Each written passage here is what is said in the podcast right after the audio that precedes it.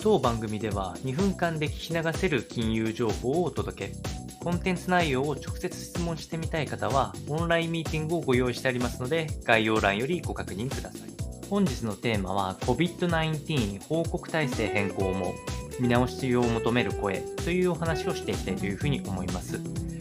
えー2020年からずっと続いているこのコロナへの報告体制というのはかなり厳しく、最も分類の厳しいエボラ熱を超える、えー外出自粛要請やえー健康状態の報告などを、えー求める最も高い分類となっているんですけれども、まあ、あの致死率の低下であったりとか、あ病床の逼迫がなければ、今後、第5分類と言われる季節性のインフルエンザと同等に報告義務を求めなかったり、外出犠牲を要請しなかったりと、もっと簡単な仕組みに変更する可能性があるので、この声をお届けいたしました。